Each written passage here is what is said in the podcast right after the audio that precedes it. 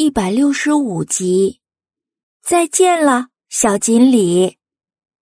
真真知道，小锦鲤肯定是舍不得小伙伴们，但他还是摇了摇头。嗯，我们还肩负着重要的任务，一定要把任务完成，才能游山玩水，不然心里不踏实的。小锦鲤叹了一口气。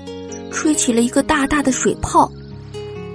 唉，要是我不需要水，也能活下去就好了。黑龙潭的鲶鱼爷爷说，他年轻的时候顺着江河与地下水道去了很多地方。你也可以跟他一样，在水里想去哪里就去哪里呀。对呀，就像鲶鱼爷爷说的，水系四通八达，只要你想去就能去。勇敢点嘛，要有探险精神，像我们一样。没想到听完了他们的话，小锦鲤惊讶极了。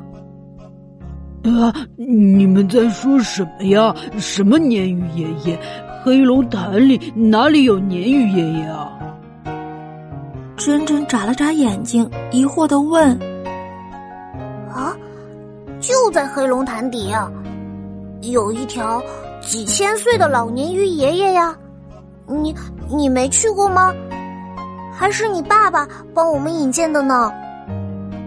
小锦鲤摆着尾巴嘟哝着：“是吗？我爸爸明明跟我说黑龙潭里只有龙爷爷呀。哎，算了，管他是什么爷爷呢。其实我不是不想出去冒险。”只是我爸爸说我太小了，他说龙爷爷是长大了才去冒险的呢。黑龙潭底的老祖宗到底是不是龙啊？小精灵，你见过没？嗯，我没去过，但我爸爸总说龙老头，龙老头的。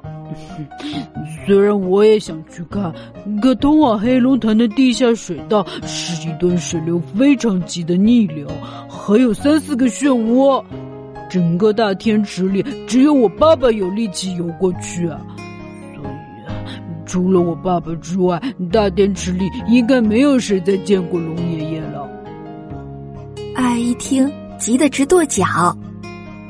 哎呀，哎呀！我一定要发明出来动物潜水设备，我一定要亲眼看一看。小锦鲤自豪的摇了摇尾巴。虽然陆地我不能去，但等你们到水里来，我一定要带你们好好玩一玩。哼，咱们该出发了。哎哎，等你研究出来潜水用具，可千万多做几个型号呀！我和特特也想去瞧瞧。大家和小锦鲤道别之后，依依不舍的从步道离开了大天池。